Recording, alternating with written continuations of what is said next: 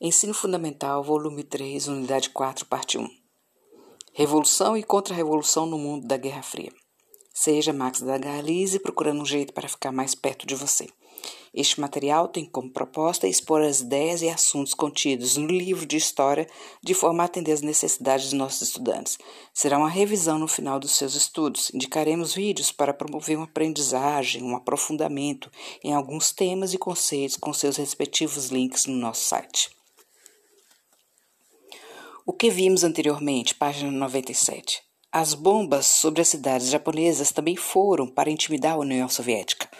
Com o fim dos regimes totalitários, nazismo e fascismo, e o fim da Segunda Guerra Mundial, que, logo após, o mundo ficou dividido em duas zonas de influência.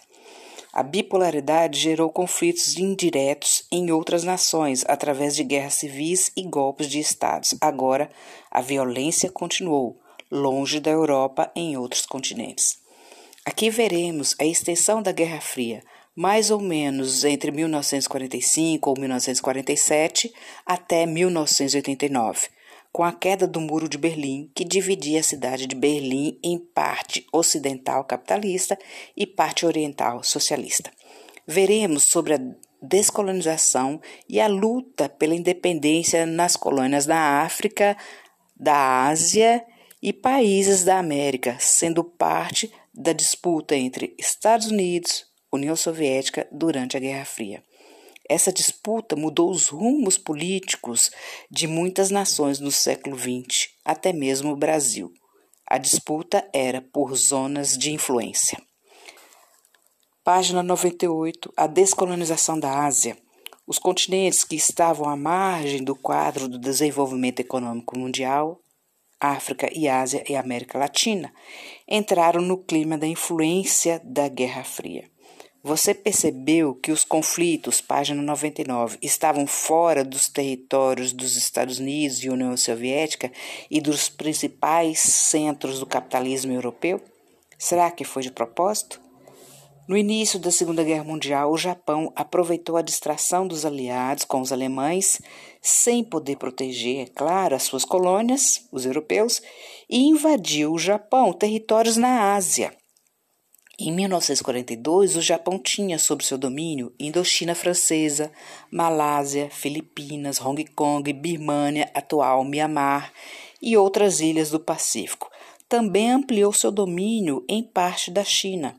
Japão, desde que se desenvolveu como uma nação capitalista, final do século XIX, desejava -se, desejava se expandir territorialmente.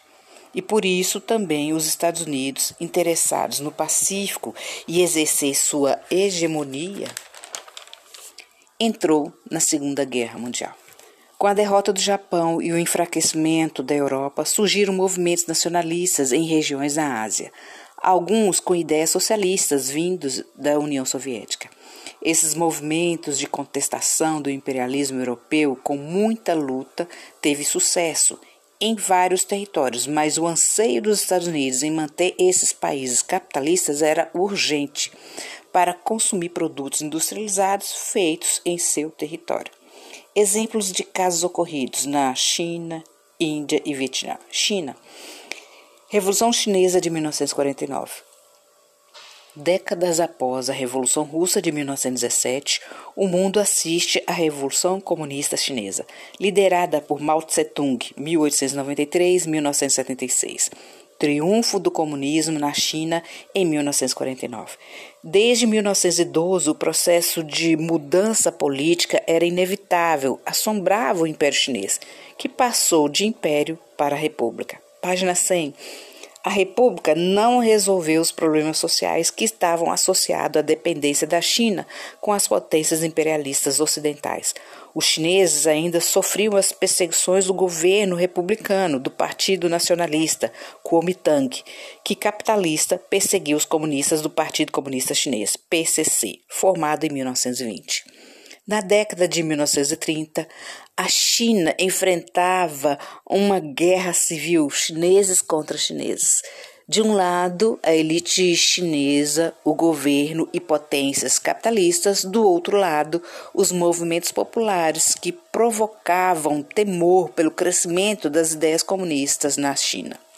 O Partido do Governo e o Partido Comunista se aliam uma única vez contra o inimigo comum, o Japão, que invadiu a região da Manchúria, 1931. Com o fim da Segunda Guerra Mundial, o governo, os nacionalistas chineses e os Estados Unidos voltaram a combater os comunistas. Os comunistas ameaçaram sua resistência na zona rural, ao contrário dos socialistas russos, que o fizeram nas cidades russas. O PCC e sua liderança política e militar consolidada em 1949 ocupam Pequim, capital do país, derrubam os governantes e proclamam a República Popular da China, levado pelo PCC e liderado pelo Mao Tse-tung, enquanto Taiwan passa a representar a China nacionalista e capitalista. A República Popular da China enfrentou os contra-revolucionários que os Estados Unidos apoiavam numa nova guerra civil. Você sabia? Na Europa houve revoluções de tendência socialista pós Segunda Guerra Mundial. Os Estados Unidos e Inglaterra abafaram a maioria. Exemplo, a Grécia. Já a Iugoslávia saiu vitoriosa. O líder, Marechal Tito, concretizou a, a experiência socialista de 1945 a 1992. No mapa da página 101, com o título Ocupação Estrangeira na China, primeira metade do século XX, mostra a situação política de parte do continente asiático antes da Revolução Comunista Chinesa de 1949. Página 101. O que identificamos no mapa? Regiões ocupadas pelas potências capitalistas europeias, Indochina francesa e Índias britânicas ao sul, regiões ocupadas pela Rússia socialista ao norte. No território chinês, vemos diferentes zonas de influência, algumas ocupadas pelas grandes potências, gerando muita tensão e confusão sobre o verdadeiro regime adotado na China. Observação: peça ao professor para analisar o mapa com você. Página 102. Índia. A Índia teve seu momento de libertação contra a Grã-Bretanha, uma repercussão internacional. Deve-se isso ao líder Mohandas Karamchand Gandhi, ou Mahatma Gandhi, 1869-1948. Gandhi envolveu ideias hinduístas e a desobediência civil para promover a resistência cultural e crítica econômica contra o domínio britânico em terras indianas. Box. O que é hinduísmo? Religião mais antiga do mundo, com número enorme de seguidores. Nepal, Paquistão e Indonésia. São politeístas, acreditam em vários deuses. Seus princípios respeito à vida, caráter pacifista e de não agressão. O que é desobediência civil? É não obedecer uma lei. Objetivo disso? Mostrar publicamente que a lei é injusta, levando os legisladores a mudar a lei. As práticas de desobediência de Gandhi. Gandhi tecia suas próprias roupas, vestes indianas, valorizando a cultura local de fazer e usar roupas indianas, e não as roupas inglesas, negando a consumir produtos da indústria têxtil inglesa devolvendo a autonomia aos indianos, fazendo crítica à dominação econômica inglesa. Por que essa insistência na desobediência civil? Gandhi foi preso por isso várias e várias vezes e praticava o jejum na maioria das suas prisões. Por isso, e por não praticar e nem estimular a violência, suas ações repercutiram no mundo, que começam a opinião pública pressionar o governo inglês. Enquanto isso, os nacionalistas indianos eram brutalmente reprimidos. Após décadas de lutas, a Grã-Bretanha forçosamente aceita, em 1947, a independência de sua colônia indiana. Enfraquecida como potência mundial pós Segunda Guerra, tendo muita dificuldade em manter suas colônias. Fica a dica: assista ao filme Gandhi de 1982.